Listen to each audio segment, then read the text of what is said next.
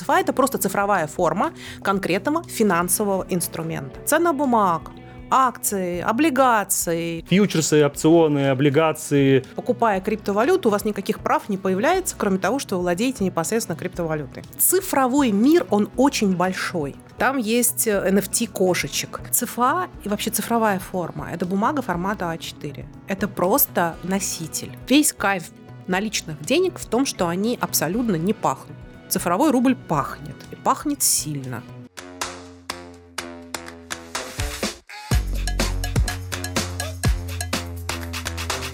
Татьяна, я знаю, что вы большой эксперт э, в области инвестиций. С 2023 года для того, чтобы приобрести иностранную ценную бумагу на бирже, нужно получить статус квалифицированного инвестора. И многие, обычные физические лица, которые не являются экспертами в области инвестиций, стали этот статус получать. Получить его легко, насколько я знаю.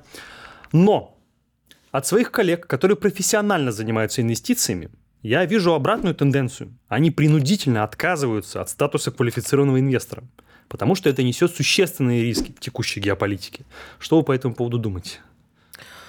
Ну, если вы имеете статус квалифицированного инвестора, вы можете вкладывать деньги в более широкий спектр инвестиционных инструментов. Если вы не имеете статуса квалифицированного инвестора, вам доступны более узкий спектр инструментов низкорискованных, естественно, низкодоходных. Хотите ли вы инвестировать в более широкий спектр, или вы хотите принудительно ограничить себя сами более узким спектром, решать, конечно, только вам.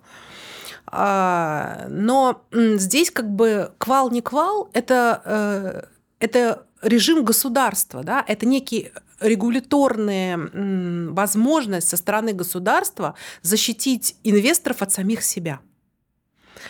То есть э, вам не разрешат торговать э, высоко активами, если вы не квалифицированный инвестор. То есть они как бы заставляют вас задуматься, а хочу ли я лезть в высоко рискованные инструменты. Значит, если я хочу туда лезть, ты должен сделать определенный шаг, да, то есть у тебя должны быть определенные критерии, должен отвечать, должен тестовые какие-то сдать задачи. Они могут быть, да, не очень сложные, но здесь скорее, понимаете, не отрезать совсем, а заставить задуматься – то есть ты сознательно, получая квала, идешь на то, что ты будешь инвестировать в высоко рискованные активы. Можно тебя защитить от самого себя? На 100% нет.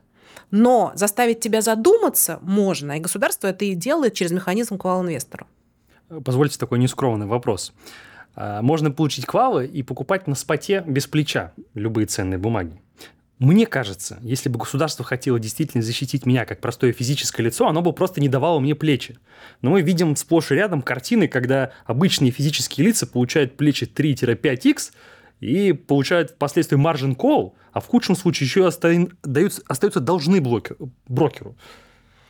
Ну, плечи дают брокеры, как бы, да, не государство. Ограничить э, брокеров в праве кредитовать достаточно сложно.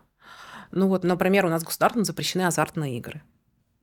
Ну вот их просто взяли и вообще запретили. Ну, чтобы вот, ну, ну, не было как бы, да, каких-то поползновений э, совсем уж азартными играми заниматься. Ну, кто кого-то останавливает, да, кто кому очень сильно надо, тот поедет за границу, тот будет играть там, я не знаю, на каких-нибудь спортивных э, историях. То есть свою потребность в азарте и в высоком риске, а в адреналине человек все равно удовлетворит. Эм, поэтому запретить вот как бы, да, нельзя. Но при этом э, все-таки инвесторы есть, есть люди, которые занимаются стратегиями, есть люди, которые а, Понимаете как?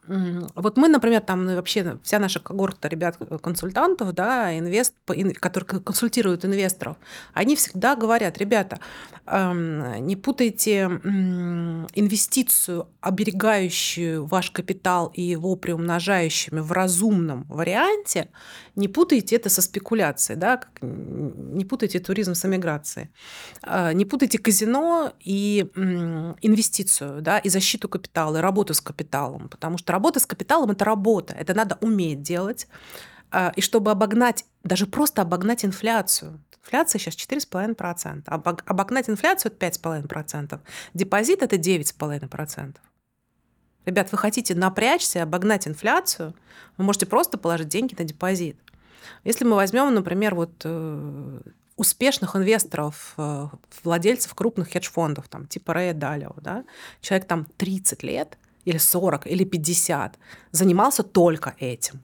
У него компьютеры развивались, он скупал новые компьютеры и обсчитывал тенденции, стратегии, э, какие-то факторы э, сезонные. Он думал, да, человек этим занимал, и он успешным считался вот до ковида. В ковид он очень сильно просел. Не предсказал?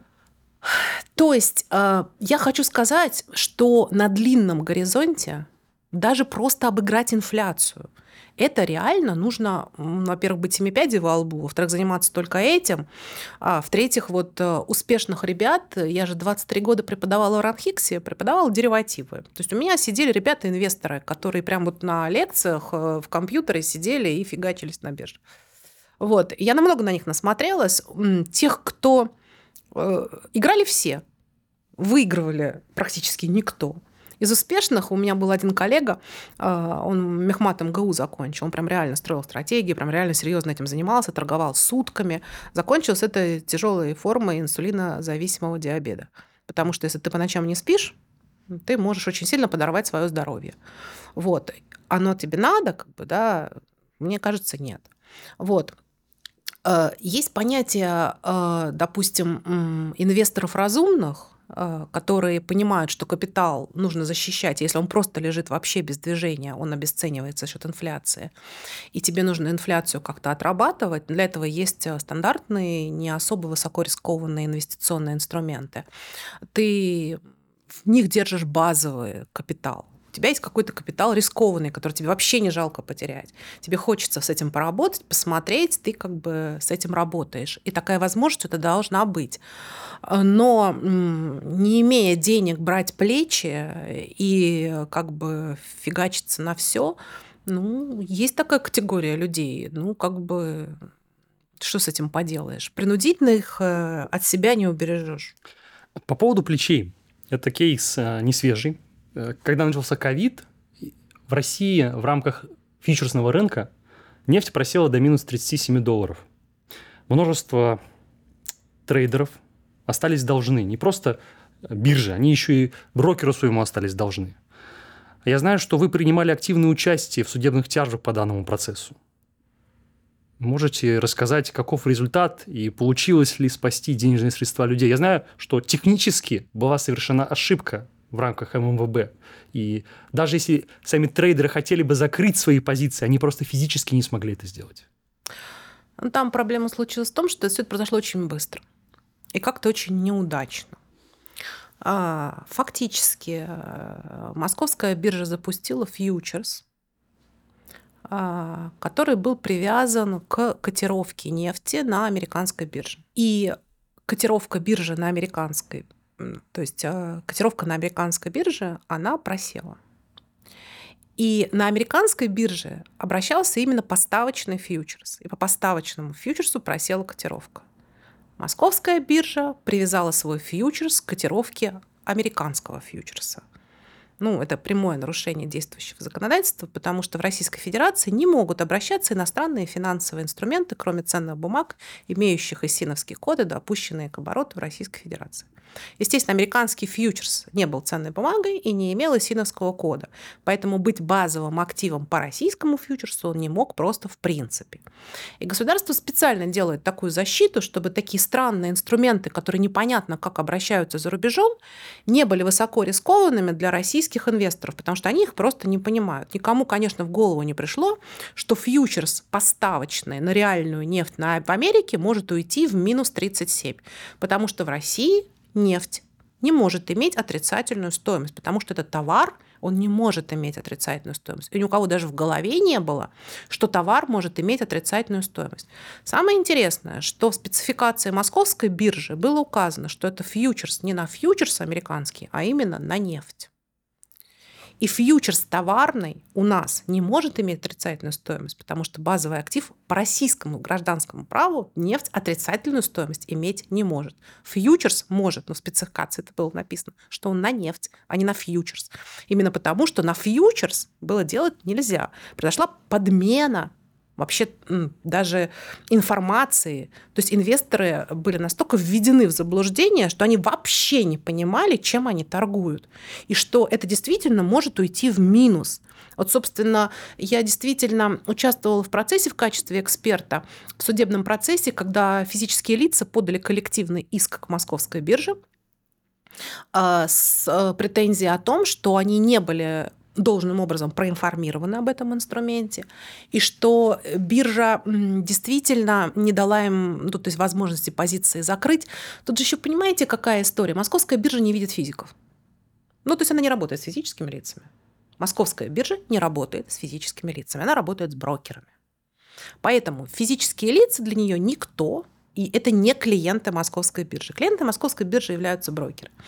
А, я действительно давно, еще даже в конце прошлого века, участвовала в... У меня как раз кандидатская диссертация посвящена анализу, ну, в том числе и рисков э, биржевых и системе защиты рисков.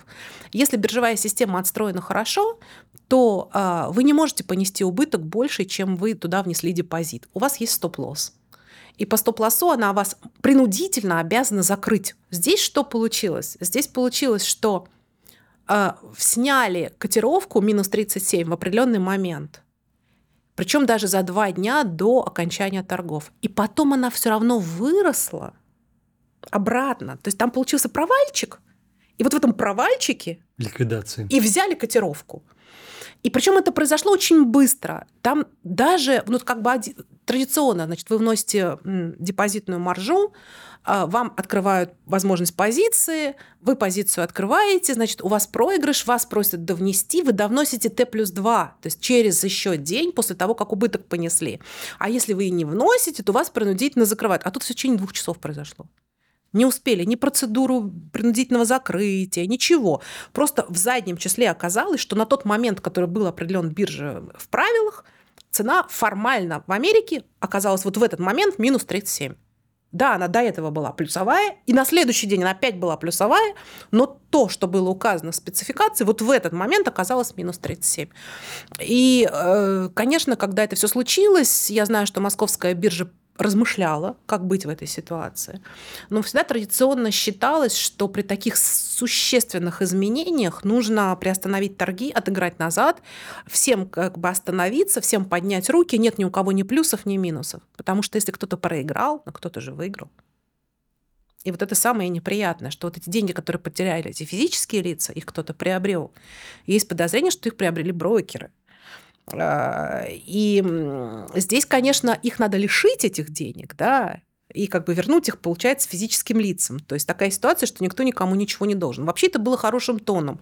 В ситуации подобных очень существенных колебаний цены, во-первых, они вообще должны ограничиваться коридором, да, вот, э, делать такое, что как бы ни нашим, ни вашим. Ну, здесь было голосование, я, насколько понимаю, там что-то 24 участника, там перевес был в два, три голоса решили все-таки экспирироваться по минус 37.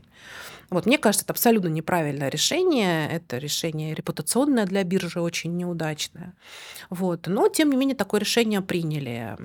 Причем все регламенты биржи были написаны так, что минус 37 быть не может. То есть мы поднимали там формулы, все расчеты, везде было написано, что даже прям были ограничения, что этот показатель может меняться только в положительной области под отрицательно даже в принципе этого не было возможности. Вот, и об этом говорили биржи, и в суде об этом говорили, но, к сожалению, как бы не были услышаны. Вот, и этот инструмент, в общем, мне кажется, даже тут Центральный банк немножко просмотрел, да, он же был допущен к торгам. Центральный банк как бы пропустил эту ситуацию. Вот, и там, я знаю, там еще много инструментов, которые по такой же обращались э, истории. Вот, кстати, документ по риск-менеджменту. У биржи есть нормативные внутренние документы, в том числе документ по риск-менеджменту. Его потом переписывали на коленке прямо в процессе судебных разбирательств. В общем, закрывали старые, где было видно, что они не могли с ними работать. В общем, там много чего было не очень симпатичного. Денег им не вернули? А, нет, физические лица ничего не получили. Судья признала, что все было нормально, прекрасно и чудесно. Но вот мы сейчас знаем, что, например, американский регулятор в отношении Interactive брокера вынес абсолютно другое решение. Он сказал, что вы как брокер обязаны были физических лиц защитить, вот. Их оштрафовали Interactive Broker за то, что физические лица понесли убытки. Наши регуляторы, к сожалению, в отношении защиты интересов инвесторов ведут себя совершенно по-другому. Мы знаем, что вот и э, в Европе э, интересы физических лиц всегда превалируют над интересами э, институциональных участников. У нас, к сожалению, это пока наоборот. Мы знаем, что у любой ценной бумаги есть коридор, в рамках которого она ходит. Вот если рассматривать конкретно вот этот фьючерс, у него базовым активом, к которому был привязан, э, была нефть США, поставочный фьючерс на нефть. Фьючерсная котировка на нефть США. Да. Вот. Если бы отработал механизм контроля коридора, то вы же понимаете, что бэквар бэкварация, вы знаете, наверное, да. Бэкварация. Бэквардация, да. Бэквардация, да? Угу. По-английски знаю, просто не знаю. Угу. Так вот, если бы отработал механизм защиты, остановка коридора, там, допустим, он бы остановился на 5 долларах, то бэквардация у нас бы составляла 42 доллара. То есть это разница между текущей ценой э, нашего актива, над которым мы работаем, и ценой базового актива. Это же нонсенс, это колоссальная разница. Самое противное, что она могла быть еще больше. То есть она тупо могла быть вообще любой. Хоть до бесконечности. Проблема в том, что вот коридор, он не ограничивает цену, он ограничивает сделки. То есть вы не можете делать сделку в, за пределами коридора. Но это сделка на московской бирже. А то, что базовый актив, который лежит в основе инструмента, которые уже заключены, и которые должны исполниться. Вот это исполнение, оно привязано к котировке там, где никакого коридора нет. Вот в чем проблема. И когда даже, даже физические лица, они уже понимали некоторые, что там идет в минус, и в минус идет сильно. И они пытались здесь закрыть свои убыточные позиции. И они не могли этого сделать, потому что м, цена на московской бирже, она как раз уперлась в коридор, и не было ликвидности. То есть вы, например, э, там э, заключили фьючерс на покупку, там, например, там по 12, да, а он падает там 10, 0, там, минус, вы понимаете, что вы убытки, да, э, вы хотите совершить офсетную обратную сделку и закрыть свою позицию, а вам это не с кем сделать. Как же маркетмейкер? Прекрасный вопрос, шикарный. Это первое, что я спросила биржи. Где ваши маркетмейкеры? Знаете, что мне это ответили? Во-первых, никто не хочет быть маркетмейкером. Что, они дураки, что ли? Я говорю, подождите, подождите, но это же институциональные как бы участники. Они вообще за это как бы получают комиссии, там, преференции. Они обязаны создавать ликвидность в любой ситуации. Они говорят, ну, никто не хочет быть маркетмейкером, у нас институт маркетмейкеров практически не работает. ну, как бы окей. Можно инсайт? Э, исходя из той, из той информации, которую вам сообщили, получается, что сейчас на ММВБ маркетмейкеры есть только у крупных активов. У всех мелких э, маркетмейкера нет. Мне сложно сказать а, обо всех э, рынках, да, что там происходит. Но, насколько я понимаю, э, функцию маркетмейкера крупные участники рынка брать на неликвидных э, активах на себя э, или не готовы, или делают это с большой неохотой. Потому что если бы это было по-другому, те, по крайней мере, инвесторы, которые понимали эту опасность, они вполне могли бы об маркетмейкерах закрыться. У них такой возможности не было, к сожалению. Неприятный вопрос. Финекс. Большое количество российских граждан, да не только российских, загоняли Финекс как надежный актив. Покупайте Финекс, вы будете всю жизнь обеспечены. А знаем, что с введением санкций а, все, кто владел бумагами Финекс, остались абсолютно ни с чем. Каковы шансы, что хоть какие-то деньги к ним вернутся? Что вы думаете по этому поводу? Есть ли смысл вкладываться в подобные фонды в будущем? Ну, здесь ситуация сложная, потому что э, Когда на рынке все спокойно, и все нормально инвестируют, все ребята профессиональные, может быть, никто никого не хочет обманывать, а, вам продают паи фонда, который строит свою стратегию инвестиционную вполне себе разумно, вот, там, например, там банки большие, да, там Файзен очень любит э, всякие структурные ноты, вот они, в общем, там целый аналитический отдел сидел, который считал эти э, инструменты, они были интересны.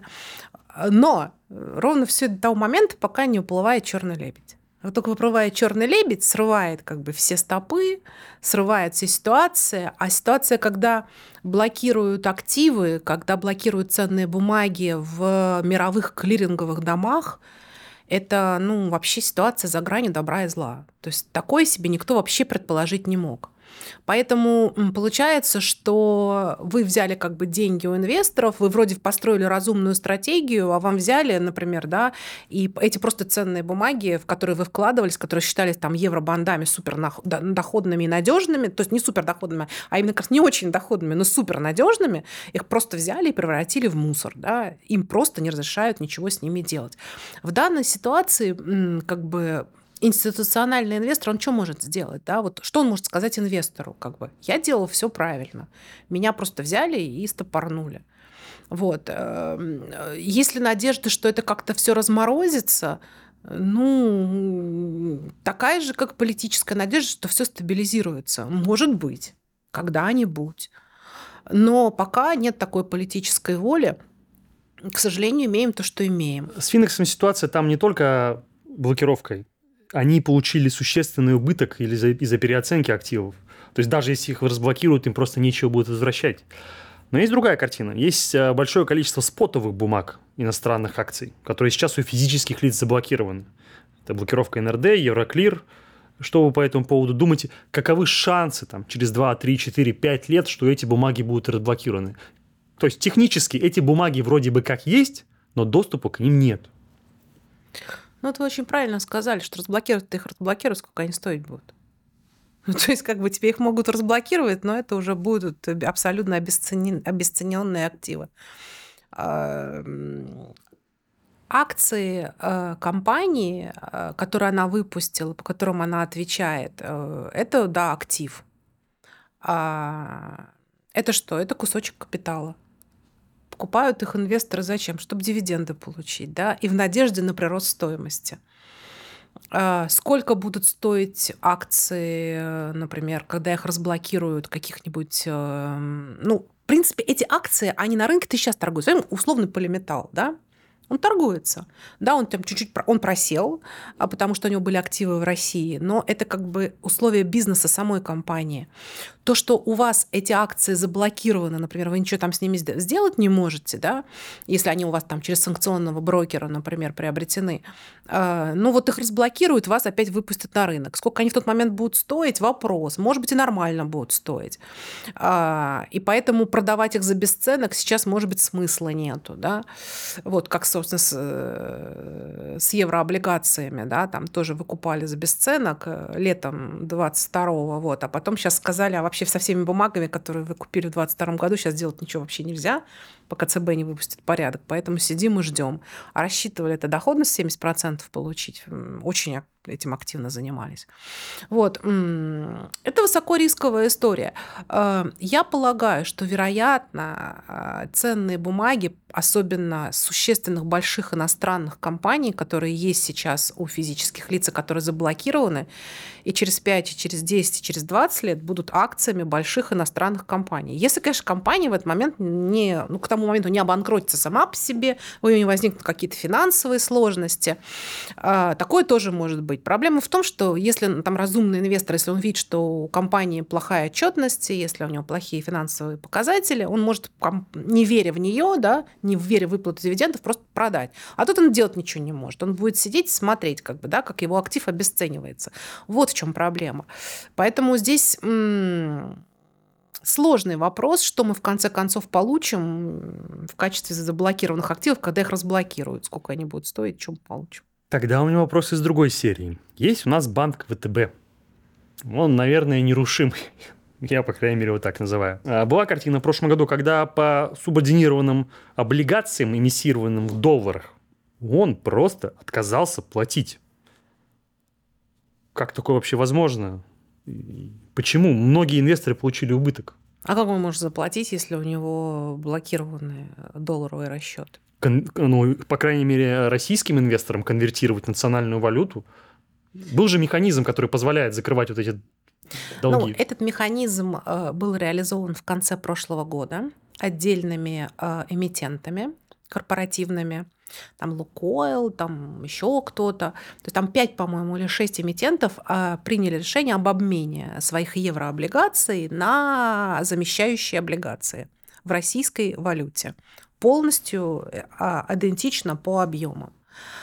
Эм, то есть мы про те забыли, здесь получили в России, и по ним уже получаем и деньги, и активы. Э, сделали это не все, но сейчас я слышала, по-моему, было решение президента, что до конца года все должны это сделать. А, там есть нюанс с налогообложением очень неприятный. То есть там забыли просто льготу дать в налоговом кодексе. У нас получилось, что фактически у нас а, американские, ну, то есть еврооблигации выбыли, и мы должны налог по ним заплатить. А вот те новые, которые получили, мы по ним заплатим налог, когда будем их продавать. Получалось, вроде у вас ничего не произошло, вы одну бумажку на другую поменяли, но у вас возникла налоговая обязанность. А, обычно в таких ситуациях все-таки делают какое-то исключение в налоговом кодексе говорят, что вот такой вот обмен, он как бы не влечет налоговые последствия. У нас там есть три случая в налоговом кодексе, когда это происходит, когда АДРки раскрываются в ценные бумаги, как бы это не влечет налоговых обязательств. Здесь такого не сделали. И вот мы сталкивались, у нас клиенты сталкивались с тем, что им нужно было, у нас там было сложности с подтверждением расходов, а при обмене все выбытие встает в доход в полном объеме, а вычесть нечего. Вот. Это, конечно, грустная история, что не подумали да, о налоговых последствиях этого упражнения. Вот. Э, но, тем не менее, вот пять компаний это сделали. Я думаю, что до конца года, наверное, многие другие это тоже сделают. Вот. Э, но а работать по евробандам валютным практически же невозможно. Как это сделать? По поводу санкционного списка. Недавно новость прошла, что Яндекс отстоял своего права листинга на NASDAQ. Оспорил делистинг, я сказала. Успешно оспорил делистинг. Ну, это, мне кажется, великолепно, шикарно. То есть э, какого, как, какая-то вероятность того, что рано или поздно ситуация нормализует, присутствует. У вас персонально есть вера в это? Я не могу понять сейчас соотношение политических решений и нормального корпоративного права. То есть э, получается, что у нас многие э, права они нарушены. Право собственности нарушено, государственный суверенитет нарушен. У нас нарушены очень многие э, устоявшиеся понятия юридические частного права и государственного права. Но вообще-то э, весь западный мир, он всегда был апологетом частного права. И частное право там защищалось. Защищалось судами, даже в ущерб э, каким-то государственным интересам. То есть суды... Почему у нас очень любили держать деньги за рубежом? Потому что считали, что там ваши права точно будут защищены, потому что они защищают частное право и считают это приоритетом по сравнению даже с государственным правом. Сейчас все перевернулось с ног на голову. Это для всех большой сюрприз. В какой степени перевернулось? Что будет в реальности? Сказать пока очень сложно. Потому что пока, вот смотрите, они же эти деньги никуда не отправляют, они их просто заблокировали и все. Они с ними ничего не делают, сделать они с ними ничего не могут. Они исследуют там свое законодательство, понимают, что на частную собственность, на чужую ты лапу наложить не можешь. Как ты не хоти того. Тебе надо менять законодательство. Могут они поменять законодательство и сказать, что в некоторых случаях мы имеем право накладывать лапу на чужую собственность. Наверное, они имеют такую возможность, но тогда это подрывает базовую основу капитализма. И тогда возникает вопрос, а вообще-то какие права у человека э, в отношении его собственности? И это большой вопрос философский, поэтому захотят они его подорвать или не захотят, не знаю. Это зависит от соотношения сил. Вот, поэтому у меня, естественно, как у там, человека, верящего в определенные права человека, да, есть надежда, что рано или поздно все будет хорошо.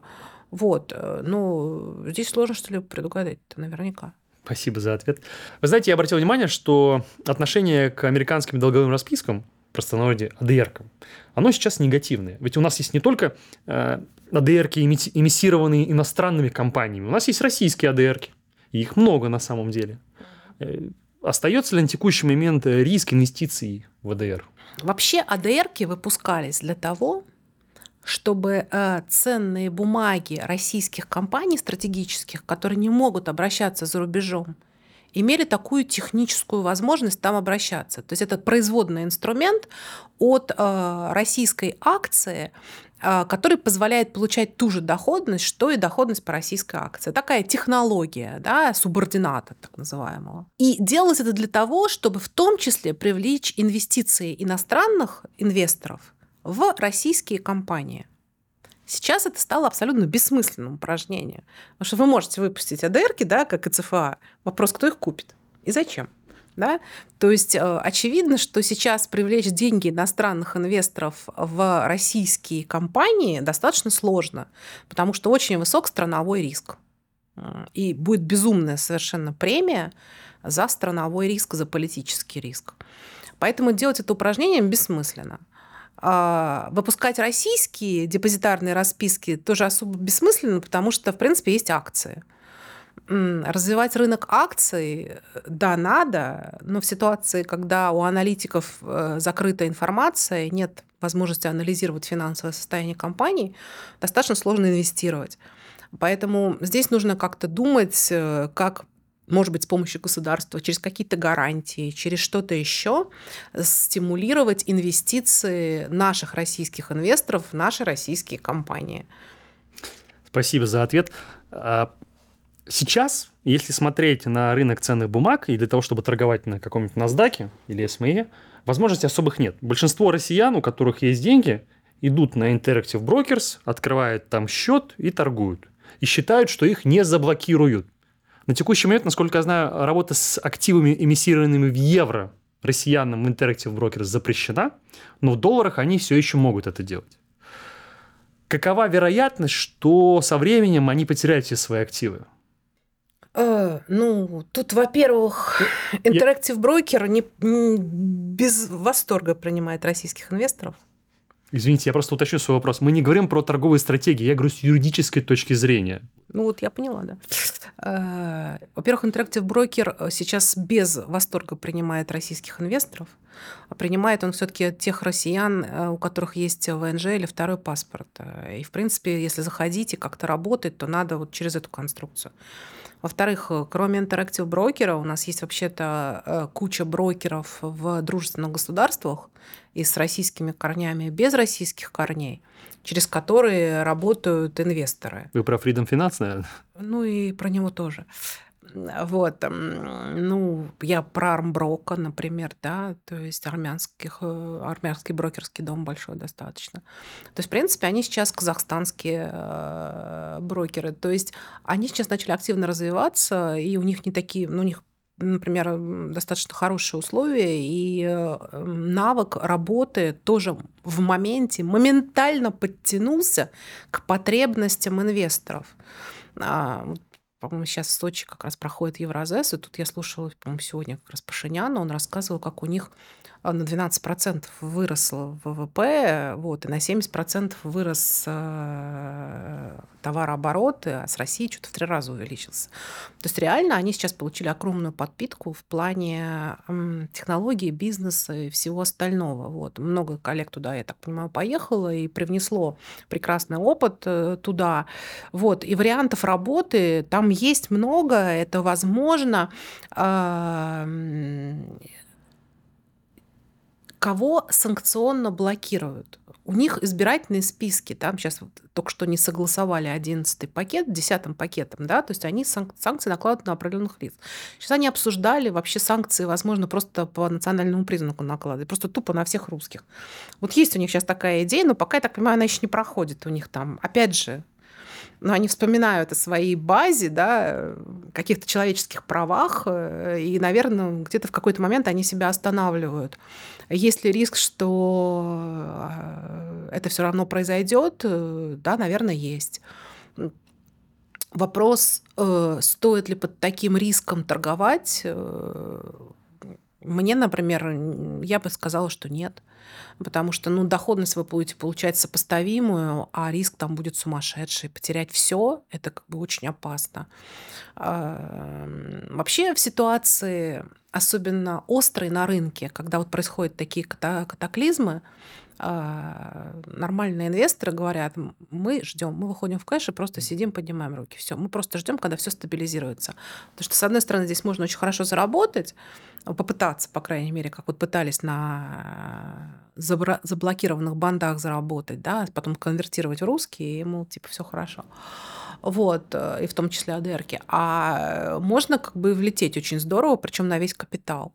Здесь нужно как бы очень хорошо знать, очень хорошо как бы иметь огромный аппетит к риску, а чтобы пытаться вот в этой ситуации на чем-то заработать. Для традиционного нормального классического инвестора это совершенно не нужно, по-моему. Спасибо. А, вопрос, наверное, больше относится к вашему опыту и вашей насмотренности. Очень интересно ваше мнение. Я смотрю за динамикой эмиссирования денежных средств на, на М0. И денежная масса неуклонно растет и росла. Собственно, рост денежной массы и вызвал скачок курса доллара. То есть он стал дороже. Что вы по этому поводу думаете? За счет чего происходит эмиссия, столь массовая эмиссия денежной массы? У нас ведь, будем, будем реалистами, у нас там огромного количества новых производств нет. Кредитов мы как страна много не получаем. Да, есть э, прирост э, населения, но он не такой существенный, чтобы по них печатать такое огромное количество денежных средств. При этом еще наблюдается огромный дефицит бюджета. У меня главный ключевой вопрос. Стоит ли нам ждать второго 98 -го года, когда Ельцин говорил, дефолта не будет? Ну, во-первых, у нас очень долгое время денежная масса была задавлена. То есть это же открытая информация о размере а, денежной массы М0, М1. А, у нас очень долгое время была нехватка этой денежной массы. Подпечатывать начали сейчас, и это хорошо. А, с моей точки зрения, как э, эксперта в макроэкономике, это хорошо, потому что это дополнительные деньги, которые поступают в бизнес и позволяют этому бизнесу крутиться. Увеличение денежной массы приводит к инфляции. Если вы ухитряетесь увеличить денежную массу, не поднимая инфляцию – это хорошо. За инфляцию у нас следит Центральный банк. Следит очень внимательно. Это они вот научились делать за последние там, 15 лет, точно совершенно. Они учились управлять инфляцией через э, э, процентную ставку ключевую.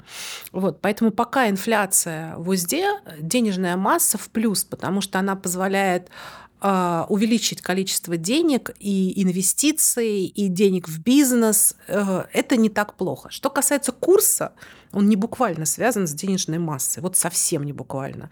Тем более в последнее время, когда курс у нас э, находится под давлением запрета на, во-первых, налич... расчеты, в, ну, как бы получение наличной валюты, на э, расчеты в валюте. У нас сейчас курс он образуется вне свободного рынка. То есть в экономике есть понятие покрытый и непокрытый рынок. А, понятие рынка как бы свободного, покрытого, да, это когда у вас нет внешних факторов, и все определяется спросом и предложением. А рынок э, не покрытый, это когда нет паритета процентных ставок, это когда у вас есть внешнее влияние на рынок, которое сбивает реальное э, соотношение рыночного, рыночного, рыночной стоимости актива. Вот у нас сейчас такая ситуация. У нас сейчас избыток долларов э, потому что, ну, как бы, потому что мы все равно за доллары в большей степени продаем свои, э, та, свое сырье. Вот. И, в принципе, курс должен быть сейчас очень э, крепким по рублю, а доллар должен быть очень низкий, потому что его много. Поэтому, если вы подпечатаете рублей, как бы, да, вы еще ситуацию ухудшите. Вот. Поэтому сейчас э, курс, э, он немножко другими историями определяется. Вот, там и стерилизация определенная есть. Э, не буквально связано с денежной массой. Что касается 98 года. 98 год это был дефолт по долгам государства. Государство выпустило облигации и отказалось по ним расплачиваться. Там у ГКО был огромный процент. Да, это государственные корпоративные облигации. Вот они их выпустили, а они отказались по ним платить. Дефолт государства – это невозможность исполнять свои обязанности по долгам. У нас сейчас государственный долг крайне низкий. То есть все предыдущие 20 лет мы занимались, государство занималось тем, что оно снижало свой долг государства перед иностранными инвесторами и перед внутренними российскими инвесторами. Что касается дефицита бюджета, вот у нас он в 2022 году очень небольшой, в 2023 будет побольше, но он все равно, ну, во-первых, не сопоставим с госдолгом США, который себя чувствует при таком огромном госдолге очень даже симпатично. Вот. Э, поэтому госдолг сам по себе – это не проблема как и инфляция сама по себе. То есть ни один макроэкономический показатель сам по себе не хорош и не плох. Они все между собой взаимосвязаны, вопрос только в их динамике. Тогда я разверну вопрос с другой стороны. Тоже неприятный. Вот смотрите, денежная масса у нас увеличивается. Объем ликвидного кэша, свободного кэша, становится больше. И как юрлица, так и физлица, куда этот кэш сейчас можно понести? Валюту покупать опасно, иностранные активы покупать опасно, а средства какого-то капитала, там физическое производство тоже опасно. Они в большинстве случаев, я предполагаю, несут это на фондовый рынок. Что, собственно, мы и видим, что вот как только начали подпечатывать по триллиону в месяц, у нас фондовый рынок начал расти. То есть фактически он растет не за счет реального положения дел, что там новые месторождения, новые производства, а за счет того, что искусственно накачивается свободным кэшем он. Это же опасно. Я сторонник статистики. Население Российской Федерации порядка 140 миллионов. Сколько у нас счетов на московской бирже? 50, было, по-моему. Да? Было всегда 800 тысяч ага. брокерских счетов. Потом вот резко выросло где-то в ковидные времена. Ну, там, ну, ну, сколько я сейчас не знаю, надо вспомнить, то ли 2, то ли 8. Но даже если 8. 8 миллионов к 140. Сколько у нас людей играют на московской бирже а, из населения? Очень незначительный процент. Теперь по поводу того, что когда печатается денежная масса, она попадает сразу к физическим лицам. Вот вообще не факт. Не-не-не, я не про это. Я про то, что свободный кэш, даже у юр... юрлицы же тоже могут участвовать э, на бирже. И если посмотреть на структуру покупателей ценных бумаг, то да, у физлиц небольшая доля. Основную массу все-таки закачивают юрлицы. Нет. А потом разгружаются об хомячков физлиц. Нет, немножко не так. А, юридическое, любое нормальное юридическое лицо будет инвестировать свои свободные денежные средства на бирже только в том случае, если свободные денежные средства есть, и финансовый директор компании имеет очень высокий аппетит к риску. Я знаю буквально там одного такого своего клиента корпоративного. Это было, по-моему, где-то в 21 или в 20 году, когда на московской бирже появились американские ценные бумаги. У него был там какой-то свободный, по-моему, миллиард рублей, и он решил, значит, его инвестнуть. Вот, и мы, значит, э, помогали ему оформить это все правильно, там, учет вести. Вот. Э, но вот это решально, он решил, он просто решил поиграть. Обычно нормальный бизнес все деньги держит в своем бизнесе. И он реинвестирует свои деньги в себя же самого. Или как бы выводит в качестве дивидендов акционерам, которые хотят на это хорошо пожить, что-то себе прикупить. А, свободные деньги могут еще быть в банках, например, на расчетных счетах, на депозитах. Вот это вот то, что обычно казначеи э, в, ба- в компаниях, как они управляют свободной ликвидностью. Чтобы их вложить на биржу, я таких случаев просто по пальцам. То есть это практически никто не делает. Кто у нас в основном инвестировал на бирже? А, физические лица, да. Причем очень недавно они начали этим заниматься, буквально на последние там, 2-3 года. До этого стабильно на московской бирже было 800 тысяч брокерских счетов физических лиц. Это очень мало. Кто в основном инвестировал? В основном инвестировали состоятельные граждане через контролируемые иностранные компании, свободные большие капиталы. А, ну, таких граждан немного, и таких свободных капиталов тоже немного. Или зачастую, э, вероятно, это могли быть действительно какие-то наши крупные компании, может быть, какие-то инвестиционные дома, брокерские дома.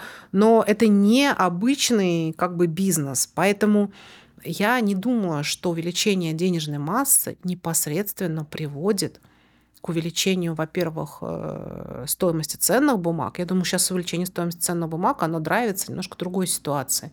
Наверное, все подуспокоились, немножко поняли, как, во что инвестировать и как, немножко вывели деньги из-за рубежа и немножко начали здесь уже делать это напрямую, без э, захода через контролируемые иностранные компании. То есть те якобы иностранцы, которые инвестировали в Россию, которые на самом деле имели русские корни, они сейчас начинают упрощать эту технологию, инвестировать просто напрямую здесь, в России, через свои российские брокерские счета. И за счет этого поднимается потихонечку курс. Я так полагаю. Мне кажется, это не связано с денежной массой. Спасибо, Татьяна, за экспертное мнение.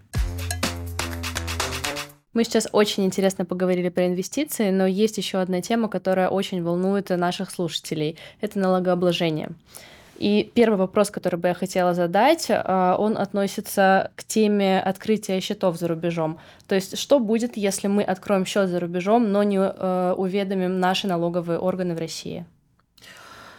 Ну, прям в моменте ничего не будет.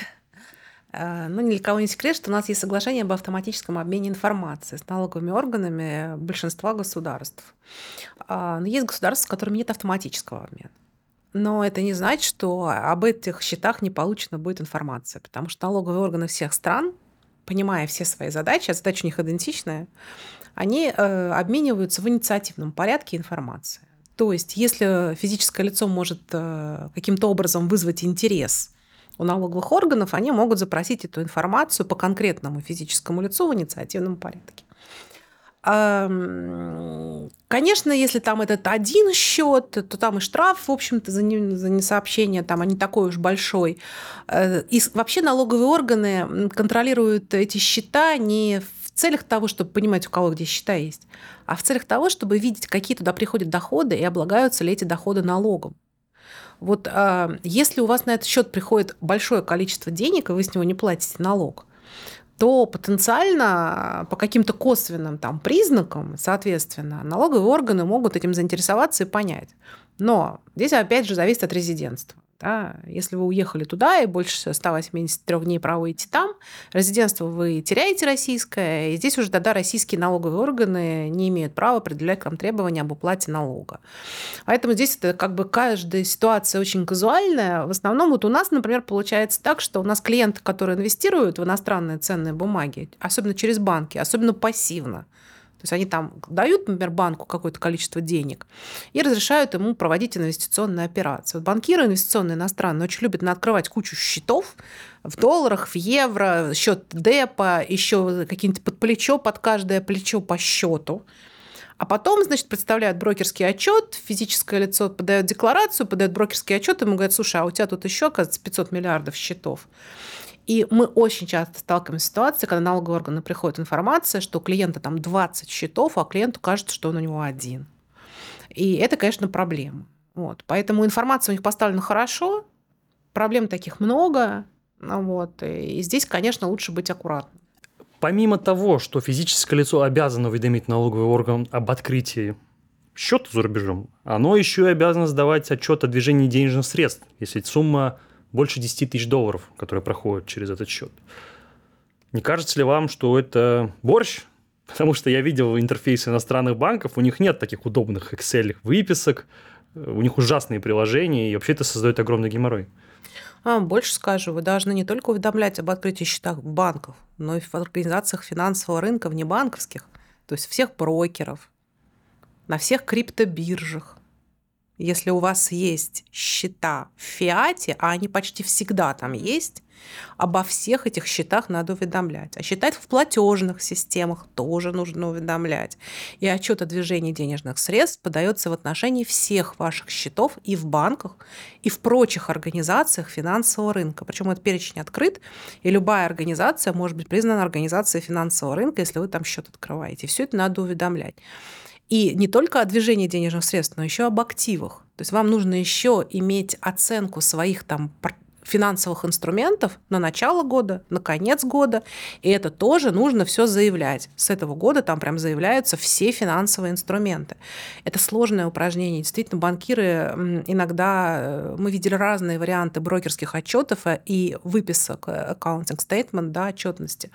И не всегда они дают в удобной форме, не всегда это есть оценка на конец портфеля, на конец года. И все это превращается в беспрерывную коммуникацию коммуникацию, да, вот мы когда клиентам помогаем такие вещи заполнять, если, конечно, там все просто, то все просто, если там у него одна карточка, и он с нее кофе платит. Вот, э, и сумма там несущественная, там уже вообще не подавать. Вот, а если как бы там что-то более-менее серьезное, то у нас прям идут коммуникации с менеджерами банков, мы выясняем, объясняем, затребуем раундами документы. Э, ну, в общем, это очень сложное упражнение и требует очень много энергетики от нас и от клиентов. Э, можно ваш персональный вопрос, вопрос персональный к вам. Что для вас существенная сумма? Для операций такого характера? Какой оборот должен быть? По закону 600, рублей, 600 тысяч рублей. Все, что меньше 600 тысяч рублей, вы можете не декларировать и не подавать отчетность. Все, что больше 600 тысяч рублей, вам нужно заявлять. Ну, мы же понимаем прекрасно, что те, кто сейчас живут за рубежом, там, снимают жилплощадь, они так или иначе за год вы, э, кушают эти 600 тысяч рублей. Если они живут за рубежом больше 183 дней, они уже не, подают. Ладно, а что делают лицам, которые живут в России, открыли зарубежный счет для того, чтобы оплачивать иностранные сервисы, там, авиабилеты, программное ну, вот перед вами сидит такой человек. Вы подаете? Конечно. Я открыла счет в банке Кыргызстана, визу. Они мне открыли четыре счета в суммах, в долларах, в евро и в рублях я... Это один договор, четыре счета. Я аккуратнейшим образом изучила, что это четыре счета. И я подала четыре уведомления об открытии четырех счетов. Ну, я уж не знаю, там сколько я потрачу, может, и меньше 600 тысяч, может, и больше, посмотрю. Но если больше, то буду подавать отчет о движении в следующем году. То есть даже сейчас просто, планируя поехать куда-то за границу, открывая счет в той же там, в Беларуси, в Казахстане, в Армении, обязательно уведомление об открытии счета. Да. Здорово. И о закрытии. И о закрытии что самое интересное, потому что, опять же, возвращаясь к нашим там основным интересантам, э, если под каждое плечо открывается отдельный счет, то есть каждый краткосрочный кредит это отдельный счет. Вот буквально сейчас мы сталкиваемся с такой ситуацией. И это надо каждый раз репортить. И открытие, и закрытие. Вы уточнили, что даже если я использую некую платежную систему, я обязан подавать уведомления в налоговый орган. Вы знаете, есть популярный платежный сервис PayPal. Я, честно говоря, не думал, что если я просто в этом э, PayPal открою счет, я должен уведомить. Но у меня ведь там по факту не возникает идентификатора счета. Там в качестве счета используется мой email. А этот email может быть переменного характера. Что мне, какие, что мне подавать декларации? Сложная история. Не знаю. Надо смотреть прям вот конкретно документы, как, что, чего. Э, по форме там нужно как бы номер счета, нужно там определенные реквизиты валюты, в которой этот счет. То есть там есть определенный стандарт подачи информации. Если ваша информация не лезет в этот стандарт, то это проблема. Вот. И так бывает потому что налоговики тоже постоянно меняют эти стандарты, они не всегда угадывают там сложную ситуацию, не всегда у них там все получается. У них там даже в это же заполняется все еще а, в программах соответствующих в формате XML, у них тогда такие баги там лезут, что мы просто за голову хватаемся. Они это все дорабатывают. Они каждый год меняют эти формы отчетности. Вот вы подаете, например, в этом году по одной форме, а в прошлом году должны были по другой. А если вы подаете здесь за прошлый год, то вам надо старую форму поднять и в ней подаваться. То есть там достаточно много сложностей и нюансов, и я вот, вот на скидку не скажу, что конкретно делать в конкретной ситуации. Как любой юрист, я скажу, покажите мне первичные документы. Я подумаю. А вот мы сейчас говорили как раз про то, что если мы теряем статус резидента Российской Федерации, мы уже как бы можем ничего не делать. Какие пять главных э, факторов вы можете описать при потере резидентства? То есть что нужно делать? Значит, здесь есть два понятия резидентства. Резидентство налоговое, которое вы, если не проводите на территории Федерации больше 180 дней, вы теряете. Все. Вам об этом не уведомлять налоговые органы не надо. Ничего. То есть вот вы были резидентом, подавали декларацию, а вот в этом году вы резидентом быть перестали. Вы декларацию не подаете, если налоговики вас спрашивают, почему, вы говорите, потому что я перестал быть резидентом Российской Федерации, это подтверждается штампами в паспорте о пересечении границы. Но это только если вас спрашивают. Но потерять э, резидентство э, валютное, то есть гражданство Российской Федерации, вы не можете, если только не, отда- не вернете паспорт. Поэтому вы, не будучи налоговым резидентом, остаетесь валютным резидентом. И все, все валютные ограничения, все валютное законодательство распространяется на вас в полном объеме. И закон о валютном регулировании, валютном контроле, и все указы президента. То есть вы обязаны все это соблюдать.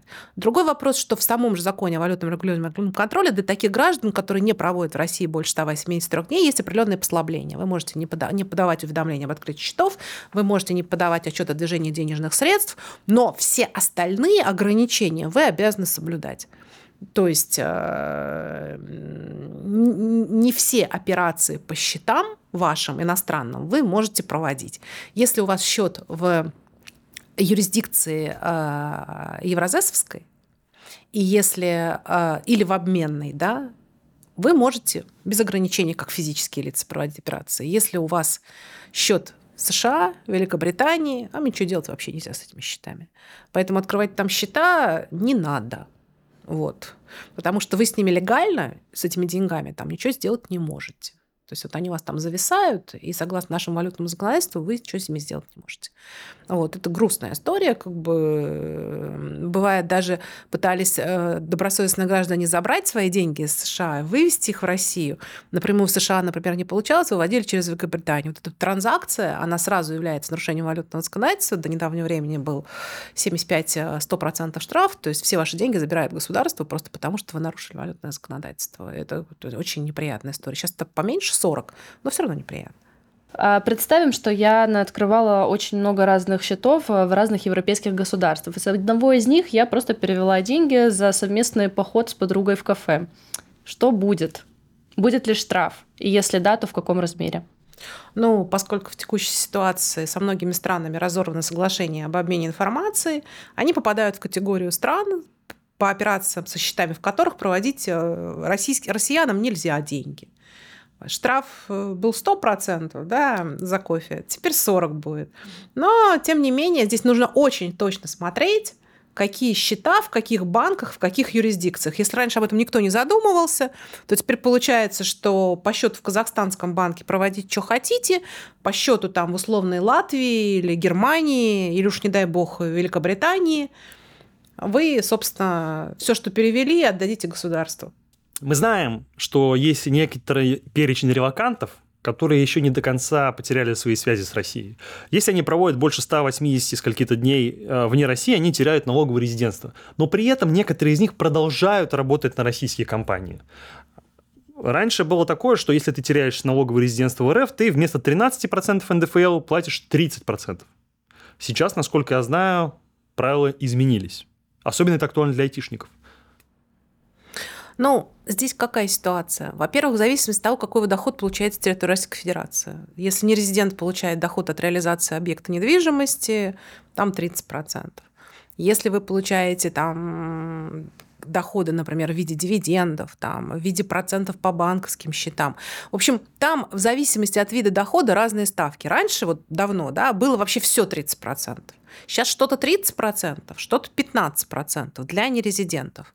Но нас, конечно, больше всего интересует, там, и, наверное, там наших слушателей больше всего интересуют там зарплатные какие-то истории, еще что-то. Здесь возникает вопрос не только, значит, резом или нерезом вы являетесь, но и резидентом какой страны вы являетесь. Потому что в Российской Федерации есть соглашение об избежании двойного налогообложения с разными странами. И в каждом э, соглашении прописан свой порядок, удержания налога. Поэтому если вам что-то будут платить с территории Российской Федерации, они сразу спросят резидентом какой страны вы являетесь, какое соглашение нам использовать, а если никакого соглашения не используете, никакой информации нет, то мы автоматом возьмем 30%. Значит, э, опять же, возникает вопрос, а вы получаете доход с территории Российской Федерации или не с территории Российской Федерации. Зачастую там иностран... русские компании имеют так, за рубежом какие-то филиалы, еще что-то. Они вам платят зарплату, и тогда эта зарплата не с территории Российской Федерации, а вообще из иностранного государства иностранному резиденту. Поэтому э, там никаких 30% не будет. И больше всего волновало, как бы, конечно, наверное, государство, что ребята, как бы работая реально на Россию, фактически получая доходы отсюда, платили там либо 13, либо 15, либо вообще вообще ничего, потому что обычно как ИП оформлены, вообще 6% платят. Вот. И это очень хотелось как бы подзакрыть. Первый вариант, первый заход был под закрыть прям по 30%. Причем очень странная была конструкция в законном проекте. То есть э, компания иностранная, уплачивающая товарищу деньги, которые фактически получены за услуги в интернете, которые потребляются в Российской Федерации, она вообще должна еще и налоговым агентом стать, это иностранная компания, и платить в России налог, НДФЛ. Ну, то есть дешев... дико сложная конструкция, нереализуемая абсолютно. Э, ну и такая какая-то очень странная. Значит, что сейчас придумали? Сказали, не, ну 30% что-то много, давайте, значит, 13-15.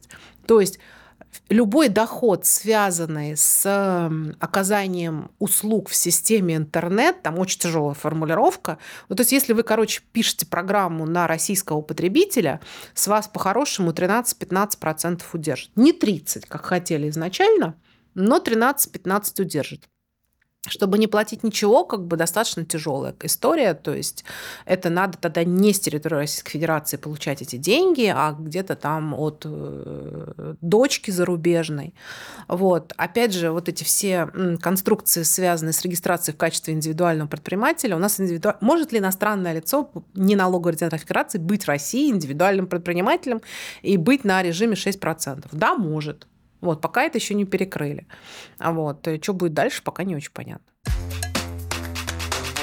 Татьяна, большое спасибо за такое огромное количество полезной информации. Последний блок – это блиц-опрос. Коротенькие, маленькие, небольшие вопросы. На них можно ответить либо да-нет, либо чуть-чуть дать пояснение. Первый вопрос. Какое самое значимое знание о финансах вы получили за свою карьеру? Я работала на бирже трейдером. И за три месяца я погрузилась в другой мир. Угу. Так, второй вопрос. Какое знание финансов навсегда изменило ваше восприятие денег или мышления? ГКО. ГКО. И отказ государства платить по своим обязательствам. Какие инвестиционные продукты есть персонально у вас? Акции, облигации, криптовалюта? Валюта и акции. А более современные криптовалюта? Вы Нет. не... Нет, я, честно вот говоря, не люблю актив, под которым ничего нет. Я не люблю зависеть от кого-то очень. Хорошо. Рубль, доллар или евро? 30-30-30. Ну и такой технический вопрос к вам, как к радиоинженеру. Windows, Mac или Linux? Ну, у меня есть и Apple, и есть Samsung. Татьяна, спасибо большое, что вы поделились своей экспертизой. Уважаемые зрители, обязательно оставляйте свои вопросы в комментариях. Подписывайтесь на наш ТикТок, на наш Телеграм. Смотрите описание, там будет информация о Татьяне. В случае, если у вас есть серьезные вопросы, связанные с налогообложением, вы знаете теперь, к кому обратиться. С нами была Сафонова Татьяна и Ангелина Ханикаева. И я, Валерий Киселов. До встречи! Пока!